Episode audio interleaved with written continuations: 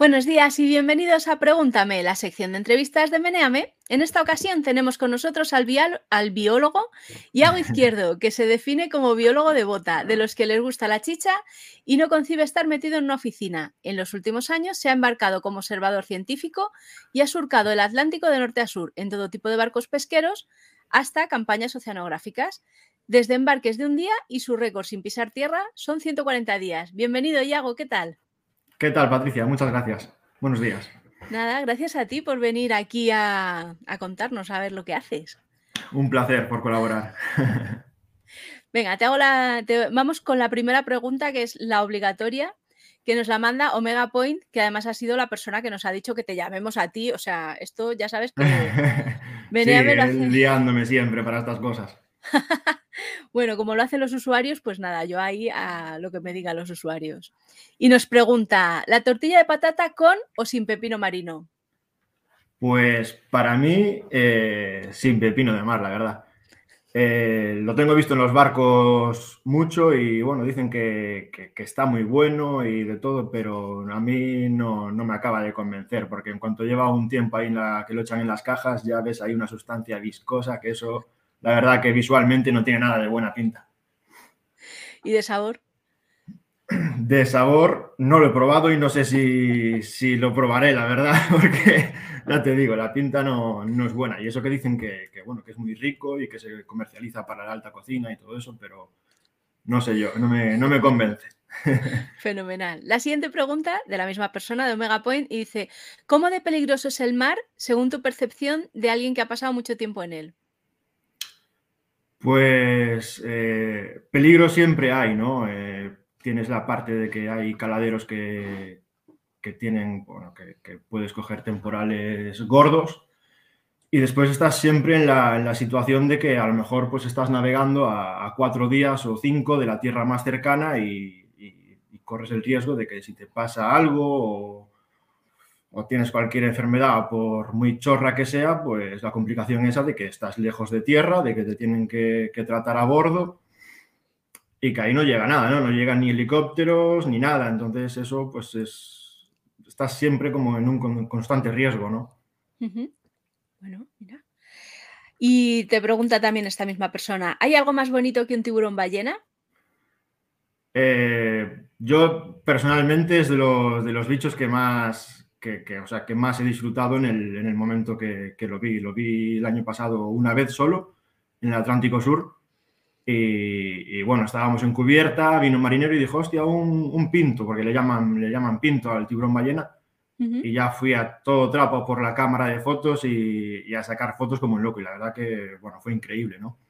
Pero bueno, que aparte del tiburón ballena, eh, pues, cualquier cetáceo, yo siempre que veo cualquier cetáceo, eh, no me canso, no, o sea, nunca me canso de verlos, ¿no?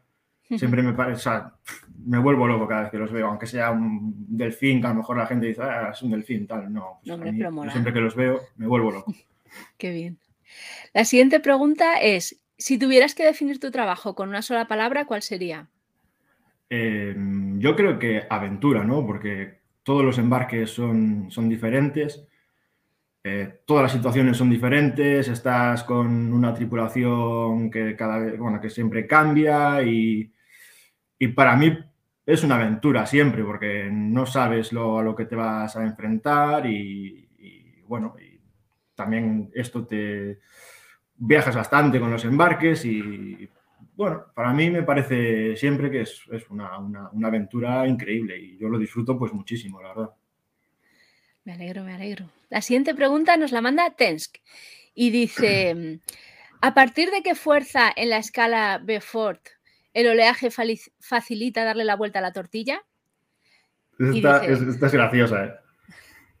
Dice, ¿la tortilla con biodramina en pastilla o en vena? pues la verdad que, hombre, hay situaciones que igual con, bastante mar casi que se da la tortilla, o sea, se da la vuelta sola, ¿no? Eh, y bueno, mina pues hay veces que, casi que uno se la metería en vena, ¿no? Porque, madre mía.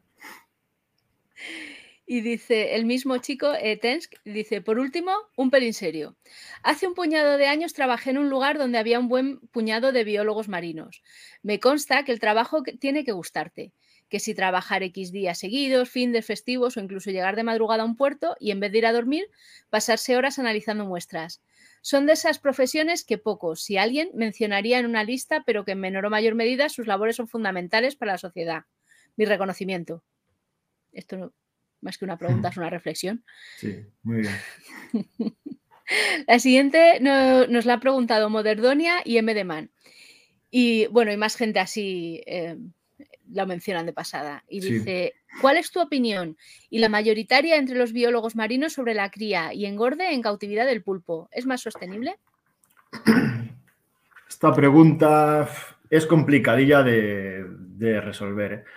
porque sostenible no sé hasta qué punto puede, o sea, tiene como, yo lo, dividiría en dos partes, ¿no? Por un lado tienes que, la, o sea, hace falta comercializar más pulpo porque el pulpo de las rías eh, hay años en los que es muy escaso y, no da, entonces pues se trae de Marruecos y por ahí abajo y al final pues todo ese transporte es, es insostenible, ¿no? Entonces tienes la parte esa de comercialización y después la parte de que las granjas de pulpo sean sostenibles. Pues yo no lo veo muy sostenible porque si tienes muchos pulpos al final es un bicho carnívoro y, habrá que pescar peces para darles de comer. Claro. Entonces es complicado, ¿no? Pero bueno, que a lo mejor sí que hace falta, pues eso, para las épocas de más escasez, de que hay más escasez de, pulpo salvaje, pues meter el de, cautividad. Y, bueno, y de esta forma a lo mejor también puedes revalorizar un poco más el, pulpo salvaje, que, lo vendan a un mayor precio. Mira. La siguiente pregunta la manda Ewok y dice, o Ewok, al hilo de eso, Iago, ¿cuál te gusta más, de Arrival o lo que el pulpo me enseñó?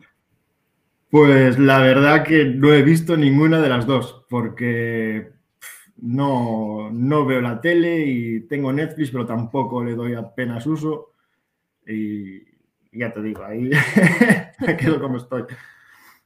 ¿Y, ¿Y, qué haces por las noches ahí en el barco si no ves Netflix? Es que ahí, para empezar, no tienes internet, entonces te, te zafas un poco con, con, libros, música, eh, te llevas, si, si, consigues descargar series, series, y si no, pues te la... Los marineros siempre tienen para pasarte series, películas y todo. Ah, bueno.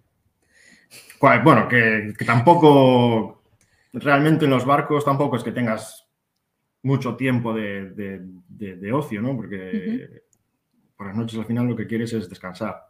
Claro. Bueno, la siguiente pregunta la manda Charles de Sterward y dice, bienvenido y gracias por participar. ¿Cómo es la relación en el barco entre científico y pescadores? ¿Eres bienvenido siempre? Em, cada vez están más acostumbrados a llevar eh, eh, biólogos a bordo, ¿no? Entonces, yo nunca he tenido problemas y, siempre he sido eh, pues, súper bienvenido a bordo, vamos.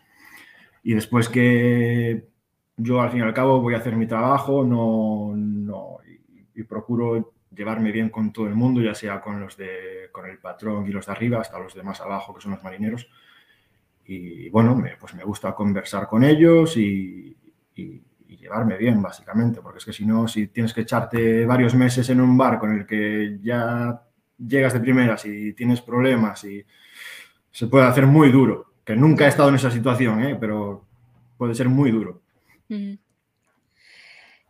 Nos manda otra pregunta más y dice, ¿tienes alguna anécdota sobre el mar de Terranova? Pues en Terranova no estuve, no estuve, o sea, estuve poco tiempo, pero sí que recuerdo en el, primer embarque, que, que fueron un rastrero de altura, eh, antes estaban acostumbrados a llevar observadores ingleses, ¿no? Entonces, claro, yo era mi primer embarque, estaba un poco perdido, estaba también acojonado porque, bueno, no sabía cómo abordar en mi trabajo, era mucha carga de trabajo. Eh, estaba yo solo eh, porque era el único biólogo a bordo, después que no sabía si me iba a marear o no, no sé cómo lo iba a llevar. Y claro, el primer día que bajé al parque de pesca, pues iba pues como un burro, ¿no? Iba a lo mío. Eh, ahí hay mucho ruido, casi ni... Era, dije, dije un hola como pude ahí a los marineros. Y al cabo de unos días eh, viene un marinero y me dice, hey, what's your name? una persona que apenas ni sabía, que apenas ni sabía hablar inglés. Y yo me quedo como, ¿qué dices? Me dice, hostia, que eres galego. sí, joder. y a partir de ese día, eh, pues ese marinero ya todas las mañanas, en cuando me veía, me decía, hey, my friend, good morning. ya se creó un poco ahí la... Bueno, al final tienes que echarte, cuando estás embarcado tienes que tomarte todo a, risa porque es que si no, si no hay cachondeo, lo pasas, lo llevas muy mal. ¿no? Hombre, que son muchas horas y muchos días. Sí. A ver, la siguiente pregunta de esta misma persona dice, en tu trayectoria, ¿los marmitones son más o menos ortodoxos con la cebolla en la tortilla de patatas? Eh, le echan cebolla siempre, vamos. Eh, es que hay que tirar de, lo fresco, de las verduras frescas, sobre todo al principio, todo lo que puedas, porque llega un punto que, que, esto se acaba, ¿no? Y tienes que tirar, pues, de comida, de, o sea, frutas de lata y todo esto, entonces lo, lo fresco hay que aprovecharlo siempre. ¿Y a ti te gusta más con cebolla o sin cebolla? Yo pues, soy más de, cebolla. Ah, con cebollista, muy bien, como la gente de bien. La siguiente pregunta la manda el varón rojo y dice, ¿en qué se diferencia una almeja de un mejillón? Al final, bueno, son los dos moluscos bivalvos, entonces se diferencia más bien por el hábitat en el, que viven, ¿no? La almeja vive en el sedimento, enterrada, y el mejillón, pues en las zonas de, rompientes en la piedra y, bueno, y ahora en las bateas también, ¿no? Están colgados en las bateas, o sea que... Básicamente esa sería la, diferencia así más, más, grande. La siguiente la manda Pepintre, que te ha mandado un montón, así que te las he separado para, para darle un poco de vidilla. Y dice, ¿te gusta que la I mayúscula se parezca a la L minúscula y cuando escribes tu nombre en ciertas tipografías digitales parece que te llamas Lago Izquierdo y encima eres biólogo marino? ¿Puede que influyese de pequeño en tu decisión de hacerte biólogo marino? De pequeño sí que no me pasó, pero actualmente me pasa mucho y la verdad que lo odio, que me digan, hola Lago, ¿qué tal? Y como, ¿qué me estás contando? Si yo en mi vida he conocido a una persona que se llame Lago, vamos a ver. La verdad que es algo que me molesta mucho. Pues mira, pues ya tienes tu primera respuesta, Pepintre. La siguiente la manda Rufusan o Rufusan. Bueno, esto, esto es una pelea que tengo porque como siempre lo veo por escrito, no sé cómo se pronuncian, así que voy a decir Refusan. Hola, Iago. Me preocupa mucho que en los últimos años en las playas de la Ría de Vigo se, empieza se empiezan a llenar de animaliños de esos que te pueden arrancar partes del cuerpo de un mordisco si no están protegidas por un bañador. Al hilo de esto, mi pregunta es, como biólogo, ¿te parece medioambientalmente correcto que un bañista se meta en el agua para hacer pis? sin entrar en cuestiones socioculturales ni distancias mínimas con otros bañistas. Eh, sí, yo es lo primero que hago en cuanto me meto en el agua, vamos, y al final la orina no es más que sale, surea y agua y poco más, o sea, no, yo no lo veo mal, vamos. La siguiente pregunta la manda Skawol y dice, no te quedes ahí, hombre, tenemos un biólogo marino, es momento de lanzar la mayor de las dudas. ¿Y caca? Pues también, ¿no? Si es causa de fuerza mayor, pues yo lo haría, vamos. o sea, que lo has hecho. Bueno, alguna vez igual sí.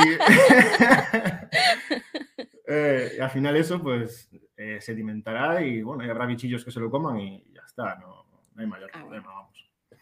Nada, biodegradable, total. Sí, aquí, ahí se aprovecha todo. La siguiente pregunta la manda Continuum ST. Hola, gracias por participar.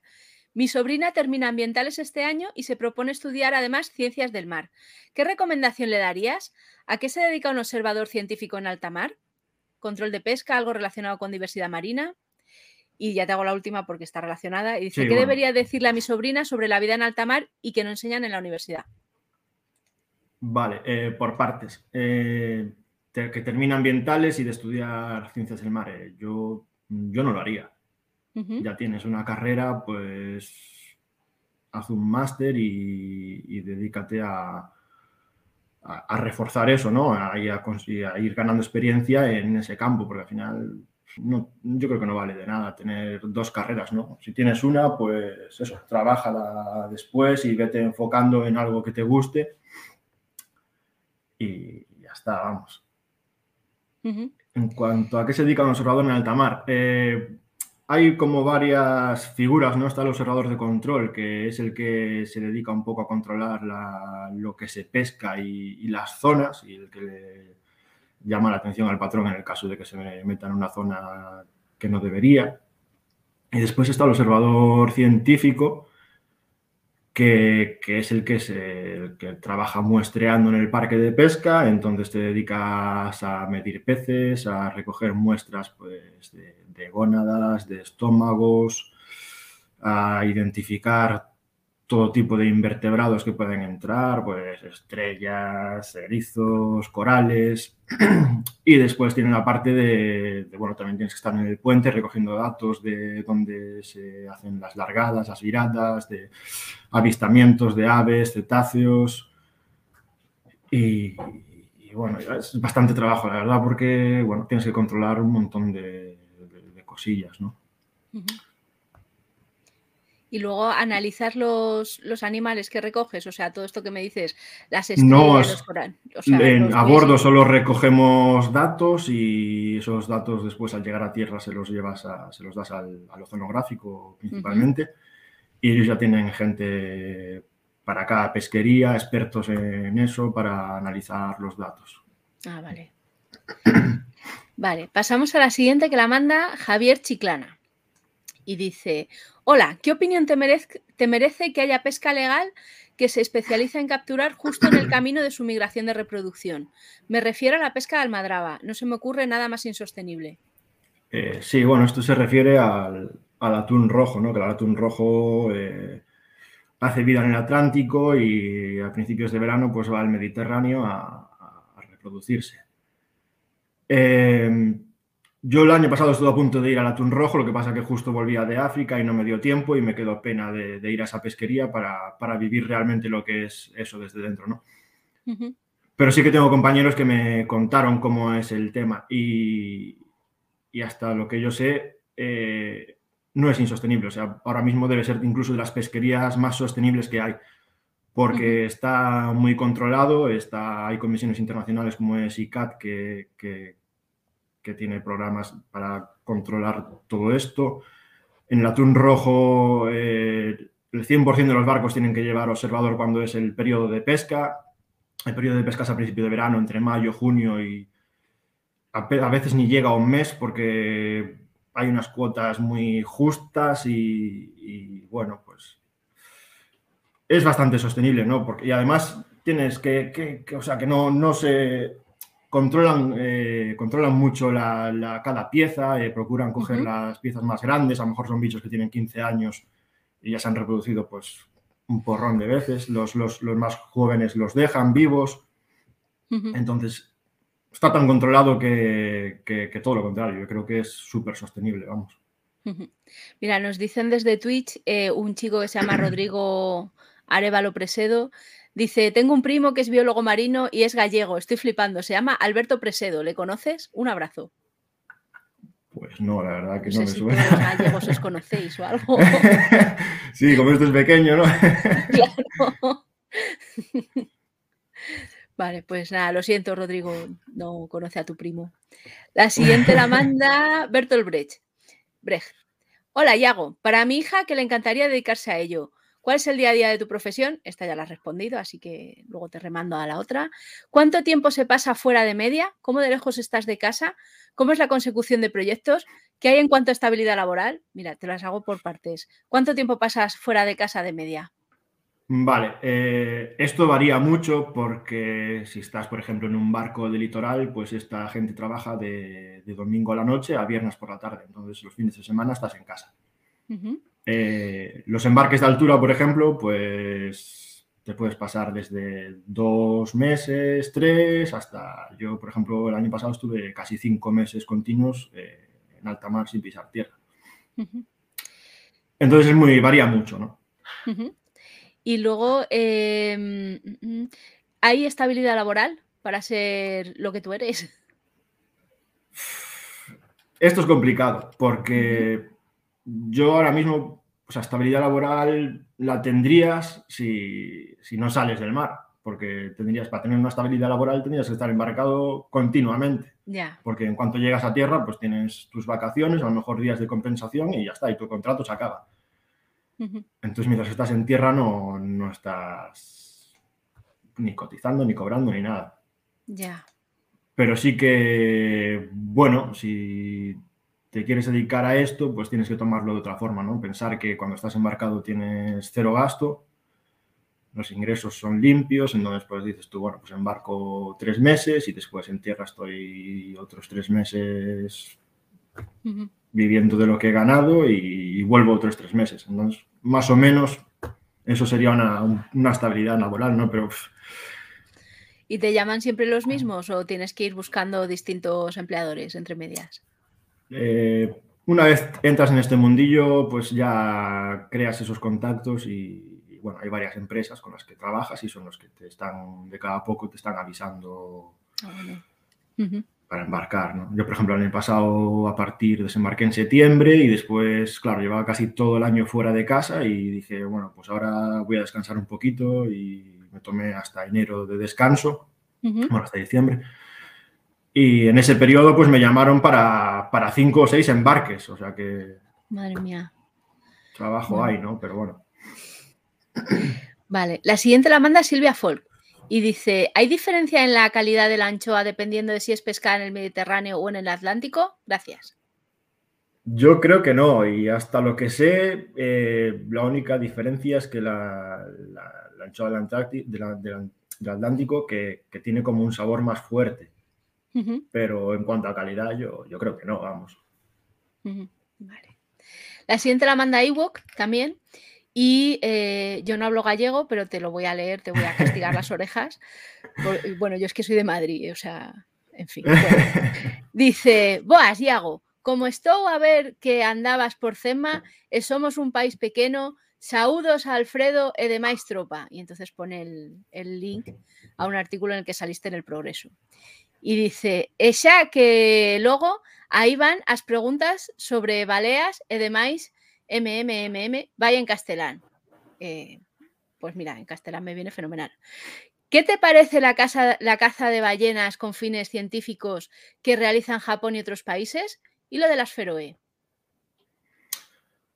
Eh, lo de las Feroe me parece una barbaridad, ¿no? Quiero pensar que con los años eso irá yendo a menos, es algo cultural que tienen ellos y no sé, habrá que, espero que haya eso, ONGs internacionales o comisiones que, les metan un poco de caña porque es una barbaridad, vamos, ayer estuve viendo vídeos y es una masacre lo que hacen. Eh, ¿Qué hace? Es que no, tengo el contexto. ¿Qué hacen en las Feroe? Eh, pues en las Feroe eh, acorralan. el vídeo que vi ayer era de calderones. No sé si todos los años es calderones o si alguna especie más. pues con embarcaciones acorralan a los calderones contra la costa y en cuanto llegan a costa la gente se tira como locos allá a cogerlos y se los cargan. No sé si después los usan para, para comer o si para aprovechar la grasa, no lo sé. Una barbaridad, vamos. Es la típica foto que ves por ahí que aparecen un montón de, delfines varados en la costa y, el borde del agua, pues todo, todo lleno de sangre, todo rojo, sí. Es una barbaridad. Vaya. La siguiente pregunta es: ¿por qué desde hace unos, unos pocos años las ballenas migran cerca de la costa gallega? Avistaron varias azules, rorcuales, una cría de ali blanco, también dentro de la ría de Arousa.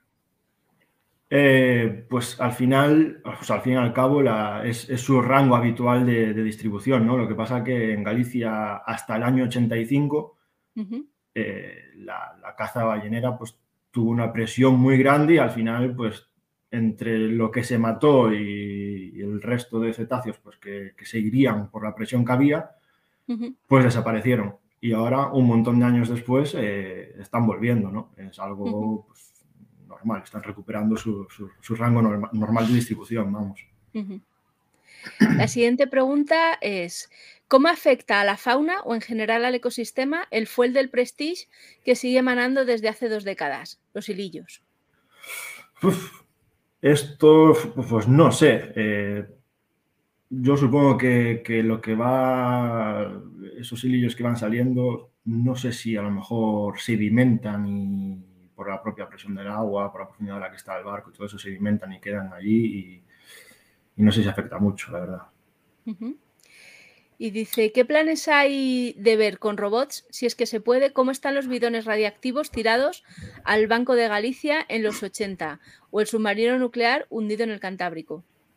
Hmm, esto lo de los bidones radiactivos en el Banco de Galicia es otra barbaridad que se hizo. Ya. Y a día de hoy, pues la verdad que no tengo ninguna noticia de que se, de que se vaya a hacer algo, vamos. Pero bueno, están ahí y, antes o después habrá que hacer algo, porque no sé yo si esos bidones aguantarán mucho tiempo más intactos, vamos. Claro. Hombre, si hemos visto Titanic, se destruye todo, sí, claro. Sí, sí, sí, es que está claro. La siguiente pregunta es que está mandado un montón. ¿Cuántas especies de ¿Cuántas especies de orcas hay? ¿Tienen comportamientos muy distintos? Eh, orca como tal, eh, hay una, porque la, orca común que conocemos todos, eh, el nombre científico es Orcinus orca y el género es Orcinus y dentro de ese género solo hay una especie. Aunque después hay también como otras orcas de, diferentes, de otros géneros, como es la orca negra o la orca pigmea. Entonces, pero bueno, que en cuanto a orca, orca, para mí hay solo una especie. Y ya la última pregunta que nos manda de esta tanda y dice, ¿quién vive en la piña? esto, ¿qué es lo más raro que viste en el mar? El creador de Bob Esponja era oceanógrafo y decía que vio cosas tan raras en el océano que los guiones surrealistas de los dibujos se quedaban cortos. Eh, cuando, o sea, cuando embarco en, sobre todo en el arrastre de altura, eh, ahí se está pescando a, profundidades de a lo mejor de mil metros o más. Y ahí la verdad que es increíble la cantidad de, de bicherío raro que entra, porque ves especies de peces muy raras, de estos peces avisales negros, el típico que tiene como una bombillita en la cabeza. Y la verdad que parecen sacados de, otro planeta, porque hay cada bicho súper raro, vamos. Vale, la siguiente pregunta nos la manda, el perro se llamaba Mis Tetas. Y dice, en tu opinión, ¿tiene solución la situación del Mar Menor?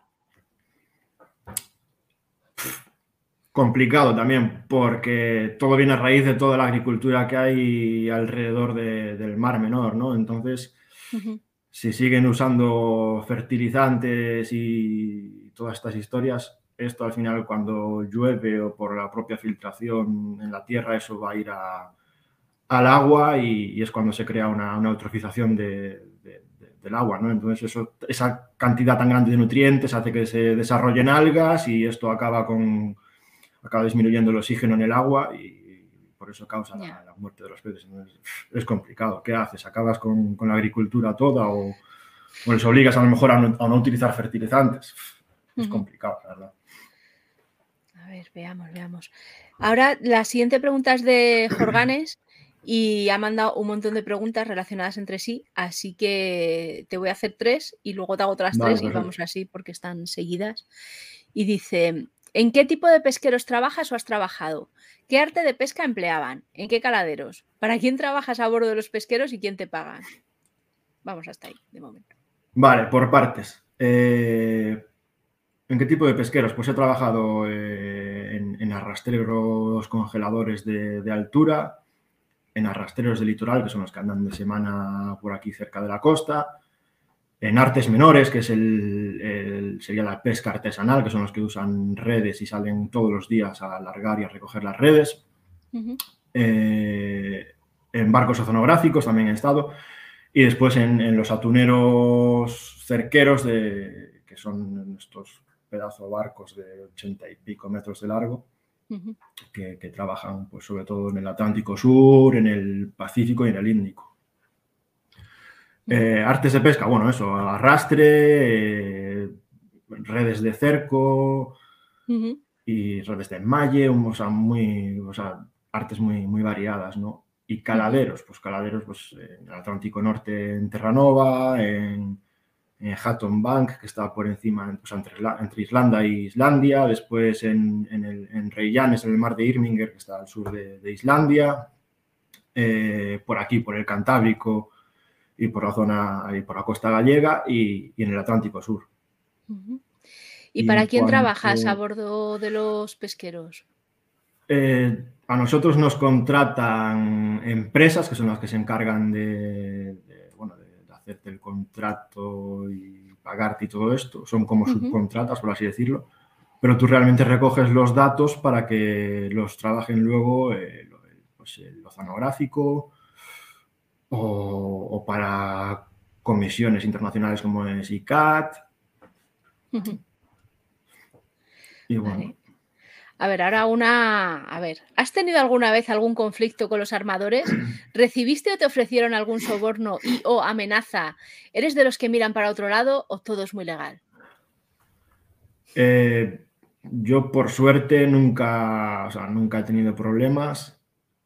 Eh, yo no pasaría una ilegalidad, vamos, y, si hay ilegalidades, eh, a lo mejor en el momento para no crear conflictos con el patrón, porque que, bueno, eh, sabe Dios lo que puede pasar, pues bueno, lo anotas, lo recoges en tus datos y después lo, pasas, ¿no? Pero bueno, que por lo normal eh, todo el mundo todo el mundo cumple, ¿no? Porque ellos mismos saben que si, si hacen ilegalidades es tirar piedras contra su propio tejado, ¿no?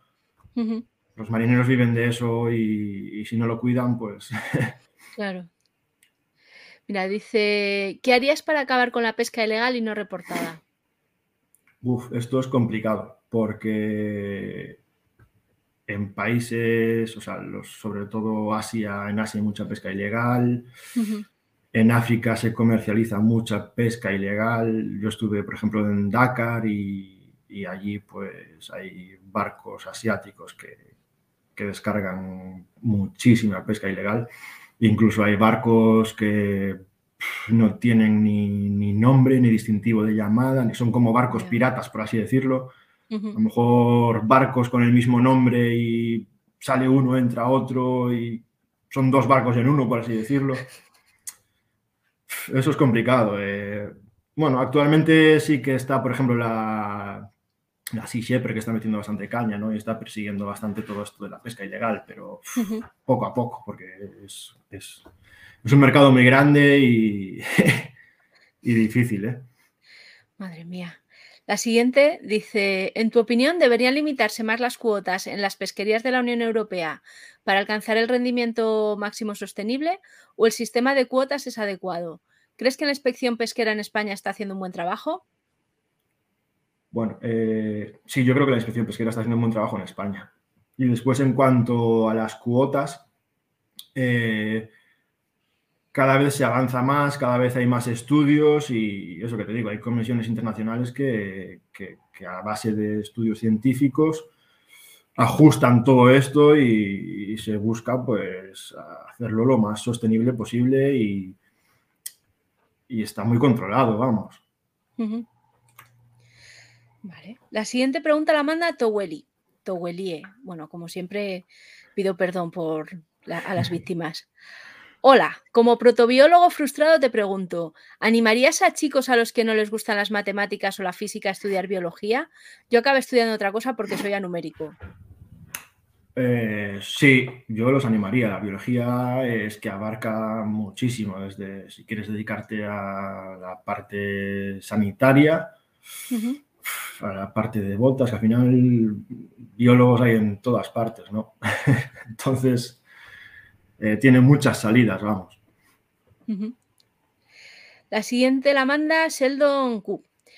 No es una pregunta directamente relacionada con la biología, pero quería preguntarte cómo es, eh, cómo es visto Fernando Mirones por tus compañeros biólogos, marinos y exploradores del barco. ¿Es un buen biólogo? ¿Malo? ¿Regular? ¿Es un investigador con renombre entre vosotros positivamente? Lo sigo porque me interesa conocer eh, cómo gente con formación científica es capaz de ser absolutamente no riguroso con el tratamiento de los datos del COVID para tergiversarlos. Desconozco el grado de formación que recibís en la carrera, no sé hasta qué punto sus publicaciones son ideología o desconocimiento. ¿Qué, opinas de Fernando Mirones? La verdad es que no lo controlo mucho y, y nunca, cuando he estado trabajando con, con investigadores y todo esto, nunca hemos hablado de, él ni nada, vamos, eh, en la vida ha surgido una conversación de este tipo. Lo que sí estuve, bueno, echándole un ojo a su trayectoria y es una persona que, que como me pregunta aquí, es un investigador con renombre. Eh, yo creo que no se ha dedicado tanto a la investigación y se ha dedicado más a, pues, a la publicación de libros, a, hacer documentales de, naturaleza. Ha ido más por esa parte, por esa rama eh, de divulgación más que, de investigación. La siguiente pregunta nos la manda Yaide. Gracias por el aporte, Iago. ¿Qué opinas de las, de las, tendencias de aumentar la productividad económica en las áreas costeras poco productivas con cereales que puedan crecer bajo las condiciones de salinidad? ¿Qué impacto podrían tener en esas regiones costeras? Ejemplo, el arroz que China está desarrollando. Me, parece que en España también hay un ejemplo de algún cereal en desarrollo. Eh, vale, ya de primeras, para mí no existen las zonas poco productivas, ¿no? Por ejemplo, eh, tú ves un desierto y, dices tú, joder, pues aquí no hay nada, aquí solo hay arena o, y te parece una zona poco productiva pero no lo es porque al final es un ecosistema más que tiene que es un oasis de, biodiversidad, aunque tú no te des cuenta, ¿no? Porque tiene plantas que se han adaptado a vivir en zonas de, condiciones con poca agua, a lo mejor con estrés de salinidad. Y quien dice las plantas, pues insectos y demás bichos, ¿no? Entonces, no, yo creo que no hay zonas poco productivas, ¿no? En cuanto a las zonas costeras, pues o sea, esto al final no deja de ser un monocultivo, ¿no? Un monocultivo que, que, va, va, a destruir eh, hábitats naturales que, igual están compuestos pues, de plantas endémicas que suelen en ese lugar y asociados a esas plantas pues hay un montón de, fauna eh, y es como todo, ¿no? Yo no lo veo no lo veo factible, vamos, porque es cargarte zonas naturales para crear cultivos. Ya. La siguiente pregunta la manda Derco89 y dice, la hija de una compañera de trabajo hizo un treball de cerca Madre mía, esto es catalán y tampoco hablo. perdón, de nuevo, a todas las autonomías afectadas. Trabajo final de bachillerato que se hace en Cataluña, desconozco si se hace también en el resto de España, sobre la presencia de microplásticos en el Mediterráneo. Y la cosa pintaba entre mal y horrible. Según tu experiencia, ¿cuánto de plástico hay en el pescado y el marisco que consumimos? Pues leí un artículo hace poco de, de unos investigadores australianos que, bueno, crearon nuevos métodos para detectar eh, microplásticos en pescado y marisco y decían que, todo contenía ya plástico, ¿no? Entonces, es uno de los grandes problemas que, tenemos hoy en día y, es difícil también de, afrontar, ¿no? Es complicado, la verdad. Vale. La siguiente nos la manda Hombre Imaginario. Y dice así, una pregunta. ¿La ola no tiene forma? En un instante se esculpe y en otro se desmorona, en la que emerge redonda su movimiento en su forma. Las olas se retiran, ancas, espadas, nucas, pero vuelven las olas, pechos, bocas, espumas. Se muere de sed el mar, se retuerce sin nadie. En su lecho de rocas muere de sed el aire.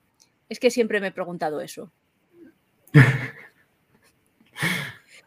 ¿Tiene forma la ola? Sí, claro, claro que sí. No, desarrollamos más sobre. Sí, sí que tiene forma. Y tienes cuestas arriba y cuestas abajo en la ola. Vale, la siguiente nos la manda MJMX. Buenas, ¿podrías explicar tu jornada habitual? Esa primera. Vale, la jornada habitual depende mucho del tipo de pesquería en el que estés. Por ejemplo, en la pesca de arrastre, ahí se trabaja, desde que llegas al caladero, se trabaja las 24 horas. Entonces, ahí, pues, los biólogos nos gestionamos un poco el trabajo, ¿no? Según, según los lances que se hagan al día y, bueno, y, procuras recoger la, mayor, o sea, ir, al mayor número de lances para recoger el mayor número de datos. y, claro, tiene en el arrastre es eso, que ahí se trabaja las 24 horas y, y bueno, procuras mantener el ciclo del sueño y descansar todo lo posible de noche para no volverte loco. Y después en otras pesquerías, por ejemplo, como es la, de, la, de los, la del atún, en los atuneros cerqueros, ahí es muchísimo más llevadero, porque ahí empiezas a trabajar pues a las cinco y media, seis de la mañana, cuando en cuanto abre el sol, y trabajas hasta que se pone el sol. A las, en la zona ecuatorial, pues a las 6 de la tarde, más o menos, dependiendo de la zona donde te muevas. Y, bueno, trabajas de día y a partir de las 6 pues tienes tiempo libre para hacer lo que quieras, dormir hasta el día siguiente a las 5 o 6 de la mañana. Eh, ahí es mucho más llevadero, la verdad. La siguiente pregunta es, ¿cómo se pronuncia cnidario? Eh, pues con, la C no se pronuncia, es con, con, N, Nidario. Vale. La siguiente es, ¿cuánto tiempo pasas en el mar investigando respecto al tiempo que echas en tierra? Eh, no investigando en sí, sino recogiendo datos. Y, bueno, es lo que dije antes, eh, depende todo de, cada embarque. Hay embarques desde en el mismo día hasta embarques largos que te puedes echar meses en el, y la siguiente, que es quién paga las investigaciones, como ya la has respondido, no, te la hago más veces. La siguiente pregunta la banda Javier G. El Troll.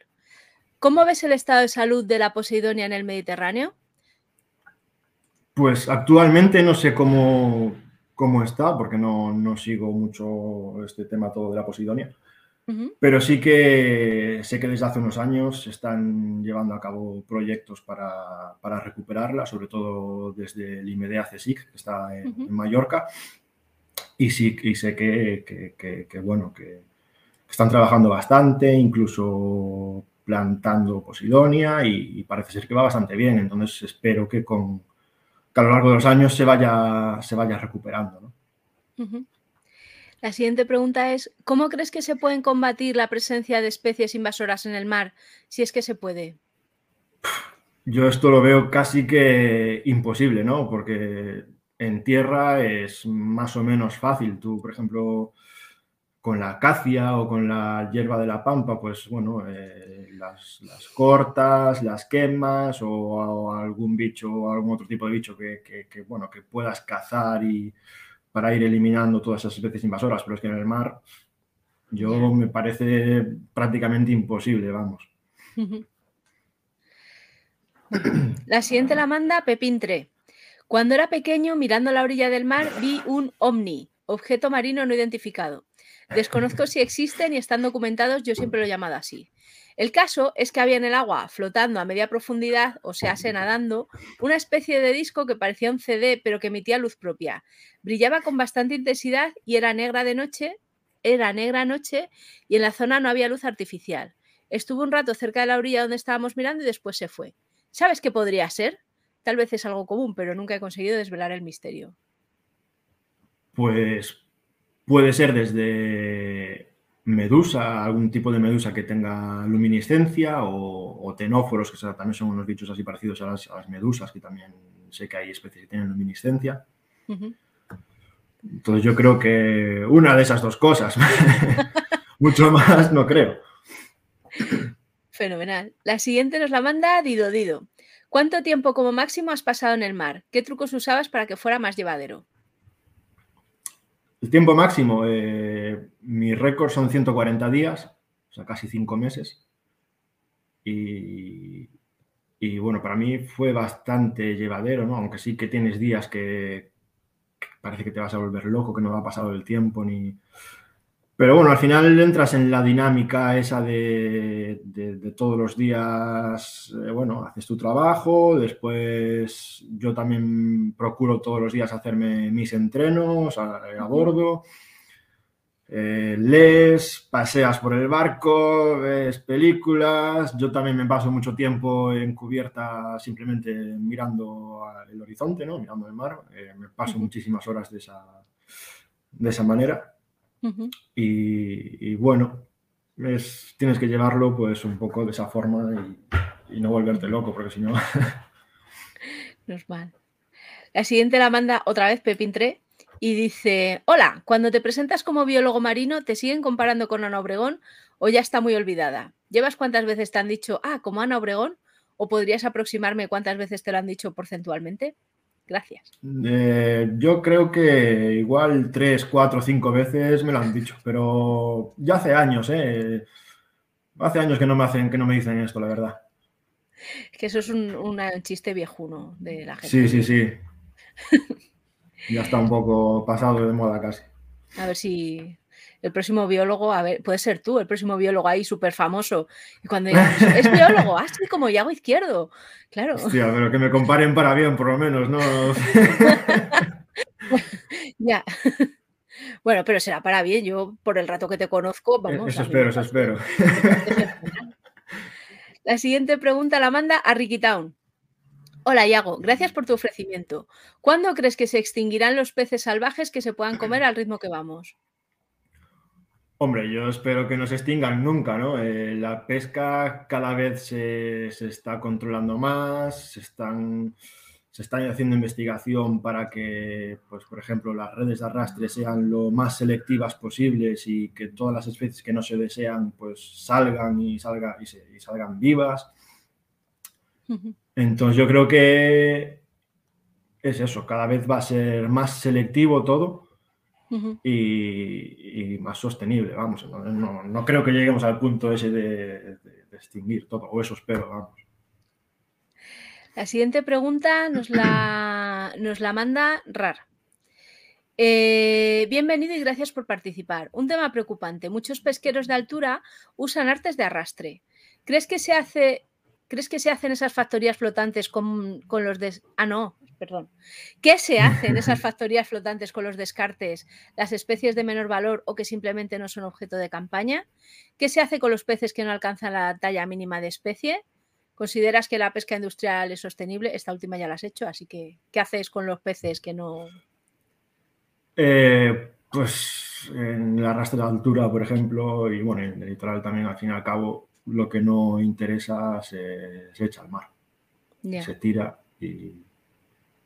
¿Pero vivos o muertos?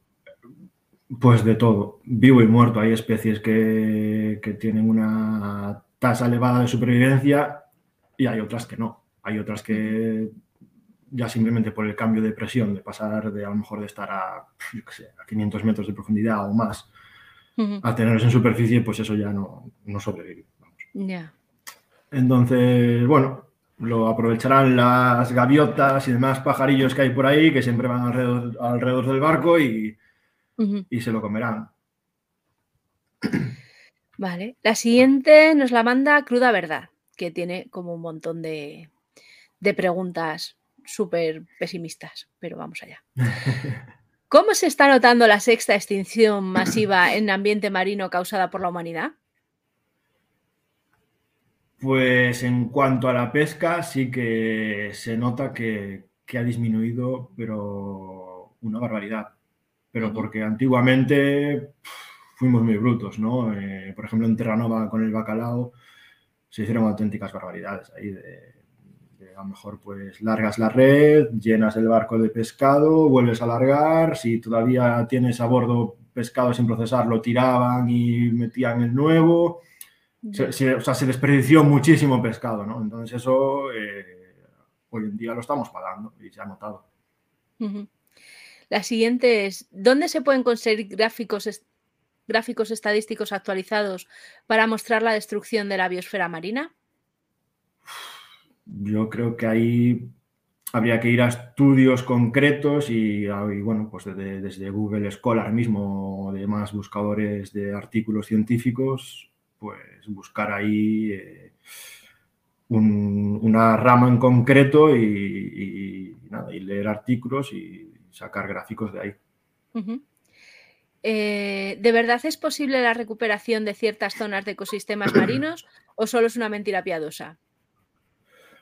Sí, yo creo que sí, que, es posible. Vamos, el, yo creo que el océano tiene una es, increíble ¿no? lo, que, lo que puede recuperarse y, es increíble lo que, lo, que, lo que da, ¿no? porque yo a día de hoy no me explico cómo, cómo da tanto, cómo no, cómo no hemos acabado todavía con todo. ¿no?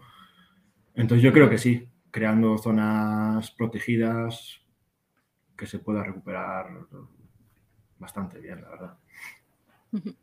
La siguiente pregunta es, ¿qué causa mayor destrucción, la contaminación o la pesca industrial? Uf, esta pregunta también tiene lo suyo, ¿eh? Porque ambas eh, causan mucha destrucción. Eh, yo creo que a la larga eh, será peor la contaminación que la pesca industrial, ¿no? Porque la pesca industrial yo espero que eso cada vez esté más controlada y, sea como un poco más sostenible. Sin embargo, la contaminación es muy complicado, ¿no? Porque zonas subdesarrolladas, como puede ser África, por ejemplo, allí es que es un desfase la, contaminación que hay a lo largo de la costa, todo está lleno de plásticos y tendría que cambiar a la mentalidad de todo un continente para, para, ir cambiando todo, todo el tema este, ¿no? Entonces es complicado también. La siguiente pregunta es, ¿cómo afecta a los ecosistemas marinos lo de botar agua radiactiva de Fukushima? Pues al final esto es igual que la contaminación, ¿no? Eh, todos estos componentes nocivos entran en la cadena trófica y al final pues llega a nosotros y nos lo acabamos comiendo. Entonces, nos acabaremos contaminando también, vamos, con radioactividad. Madre mía, esto es como la alegría de la huerta, qué barbaridad. la siguiente es, ¿se notó en el ambiente marino la cuarentena y confinamiento de la humanidad por la reciente pandemia? Y ahora que esta pandemia está casi en el olvido y ya no hay confinamientos, ¿se reflejó en los ecosistemas marinos? Eh, es que no, porque no se notó porque el sector pesquero siguió trabajando durante la pandemia, porque al final había que abastecer de pescado a los supermercados y los demás. Entonces mm, no pararon y yo no se notó nada, vamos. Lo que sí, por ejemplo, en Galicia sí que se notó, que a mí me lo contaron muchos marineros, fue, por ejemplo, que cuando ocurrió lo del Prestige, sí que hubo ahí un periodo eh, bueno, el periodo que había chapapote y no sé, la gente no, no, trabajaba ni nada. Y sí que se le dio un descanso muy grande al mar, hubo un paro biológico muy grande. Y, y la mayoría me dicen lo mismo, que, que, tras el Prestige, a pesar de haber sido algo catastrófico, fue cuando más pescaron, que, que ah. le dieron un parón tan grande al, mar que, que cuando volvieron a, a, faenar, pues que había muchísimo, vamos. Qué guay. Y vale, son menos 5, más o menos, ¿vale? Eh, nos quedan, no nos quedan, bueno, yo qué sé, si quieres seguimos hasta el cuarto, ¿vale? Vale, perfecto, no hay problema, sí, sí, claro. Vale, venga, pues vamos a intentar a ver si les damos a estos, hay muchas que son repes, pero bueno, las repes no te las hago.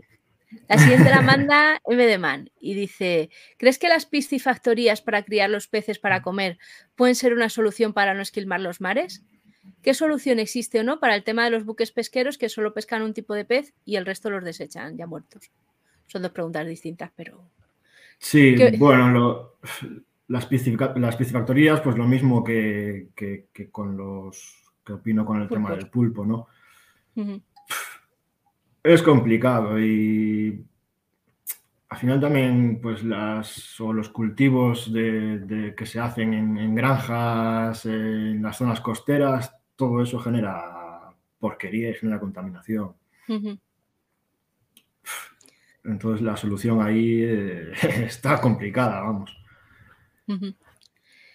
Y, en cuanto para los buques pesqueros que tiran los... Porque luego, por ejemplo, en los comentarios de Twitch nos dice, ¿por qué se tiran los descartes? Eh, ¿También tiene intereses políticos tirar los descartes? Eh, a ver, sí que hay zonas en las que están obligados a, descargar los descartes, pero yo creo que la mayoría no lo hace y se tira. Entonces es más no temas políticos como temas legales, ¿no? Porque, bueno, lo tiras, no lo ven y, ya está. Y es como si fuera, como si hubiera descarte cero. Ya. Vale. La siguiente pregunta nos la manda Gargon, Gargon Lips y Lechón. Voy a dar un poco de contexto para que se entienda mi pregunta. Llevo unos días leyendo acerca de la importancia de las tradiciones que a ojos modernos parecen irracionales. En defensa de las mismas se habla de lo común que es en diferentes regiones la existencia de ayunos, además de otras prácticas normativas destinadas a limitar el sacrificio de animales. Me gustaría conocer si en tu día a día con la tripulación podrías destacar la existencia de algunas de estas tradiciones o supersticiones que de algún modo beneficien o regulen la fauna oceánica. Que beneficien, no. Eh, sí que hay tradiciones de, por ejemplo, cuando estás con tripulación africana, pues muchos son musulmanes y, bueno, a veces hacen el ramadán y, no mantienen sus tradiciones, no, comen por el día, pero después a la noche llegan y, se atiborran de, pescado y de todo lo que encuentren. Entonces, no, no, no lo no beneficia. ¿Comes mucho pescado cuando vais en el barco? Sí, yo de hecho aprovecho para comer todo el pescado que puedo porque hay muchas especies que si no, eh, aquí en España es imposible comerlas, ¿no? Porque no se comercializan. ¿Y cuál es tu pescado favorito? Uf, es que eh, podría decir varios, pero por ejemplo cuando estuve en África en los atuneros, sí que hubo uno, el, dorado, un pez así grandote y tal que, me encantó, porque es, parece, parece carne, ¿no? Parece carne de pollo. Y la verdad ah. que estaba muy rico. Qué guay. Em, la siguiente pregunta la manda Johnny Terrori. ¿Corrobora la ciencia que, como hemos observado estos últimos días, cuando un barco se hunde son las ratas las primeras en abandonar el barco? Esto no sé si va con segundas o qué. Seguro que sí. Por lo normal no hay ratas a bordo. Cucarachas sí que puede haber, ratas no. Entonces nunca lo sabremos. No. ¿Pero ha sido en algún barco que se haya hundido o de momento bien? No, no, de momento bien y espero que no se hundan más. Vale, vale. La siguiente la manda GPR0. Hay muchos estudios, doctorados y esfuerzos por, una, por la regeneración de la posidonia, pero esto es como la investigación con el cáncer. Una solución que valga y que se aplique masivamente es difícil de ver. ¿Sabes algo del tema? ¿Crees que seremos capaces de ponernos a regenerar praderas de Posidonia como bestias en cierto periodo de tiempo? Sí, eh, bueno, como ya dije antes, hay proyectos que se están llevando a cabo para regenerar los, jardines de Posidonia y, parece ser que están funcionando bien. O sea que yo, yo, creo que sí, creando áreas protegidas para que no se machaque la Posidonia pues con las anclas de las embarcaciones y todo esto, y, yo creo que sí que, o sea, espero que, funcione, ¿no? Y, en un periodo, espero que en un periodo corto de tiempo, vamos. La siguiente pregunta la manda Lechón y dice, a lo largo de los embarques que has tenido, ¿te has encontrado con marineros añejos que te hayan narrado vivencias curiosas, intrigantes o difíciles en la mar? Si quieres contar alguna historia recibida de personajes así, se agradece.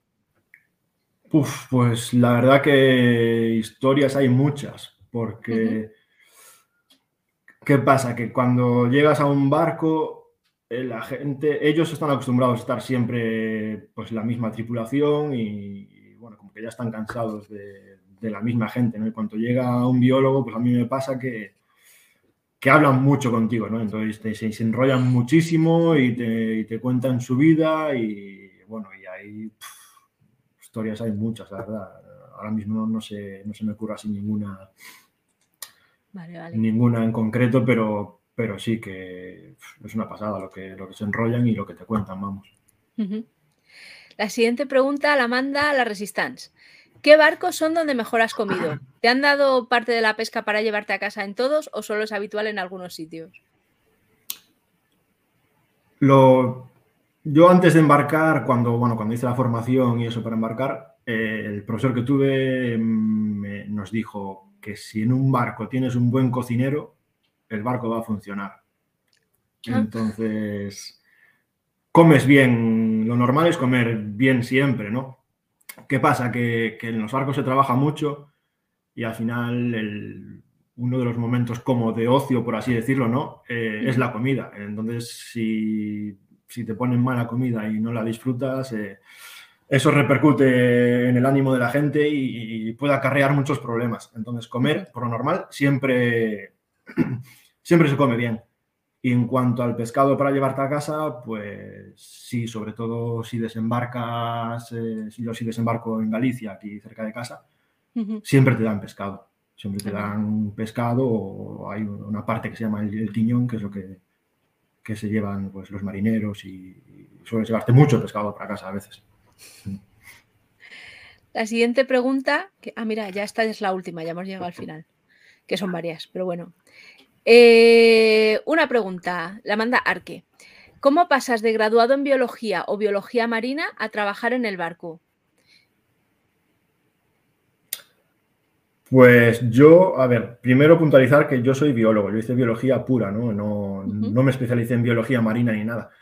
Lo que pasa que, bueno, yo, por ejemplo, ya antes de acabar la carrera, eh, pues estaba en el oceanográfico allí dándoles la brasa de que quería embarcar y, bueno, al final, pues como todo, eh, a base de ser pesado y, después ir haciendo contactos, pues ya, bueno, y conocer un poco ese campo, pues se te va haciendo más fácil el, embarcar.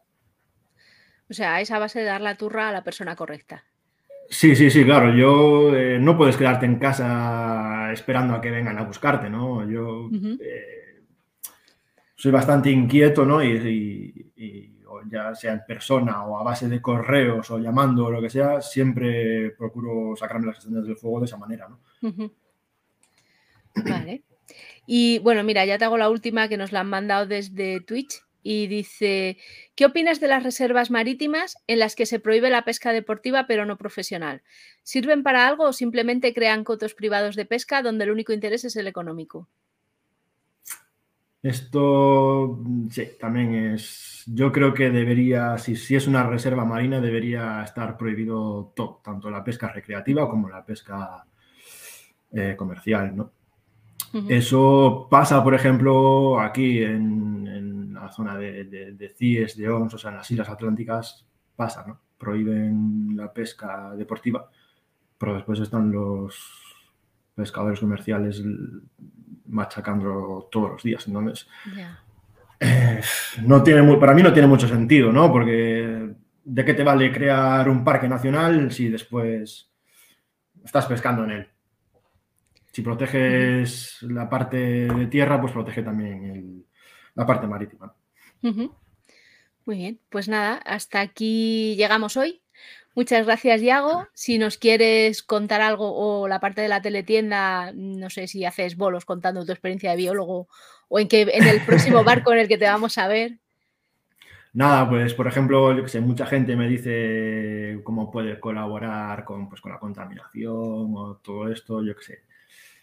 Hay ONGs a las que, que, bueno, que trabajan mucho, pues, por ejemplo, para la conservación de mamíferos marinos, pues apoyar ONGs o, o mismo cuando vas a las playas, pues yo siempre me voy a la playa con, mi bolsita y voy, me cargo siempre de mierda que me voy encontrando por allí. Entonces, entre todos, pues aportar cada uno su granito de arena y, hacer un mundo mejor, vamos.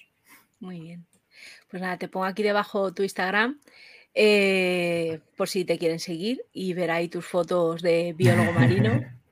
Y nada, muchas gracias. A todos los demás os vemos a la una en el Twitch de, todos los viernes. Y la semana que viene tenemos otro Pregúntame con eh, Médicos Sin Fronteras, que esos también tienen un montón de cosas que, contar. Pues gracias, Yago. Y, Muchas gracias a vosotros, un placer. Por aquí estamos para lo que necesites. Hasta luego. Muy bien, chao, un abrazo.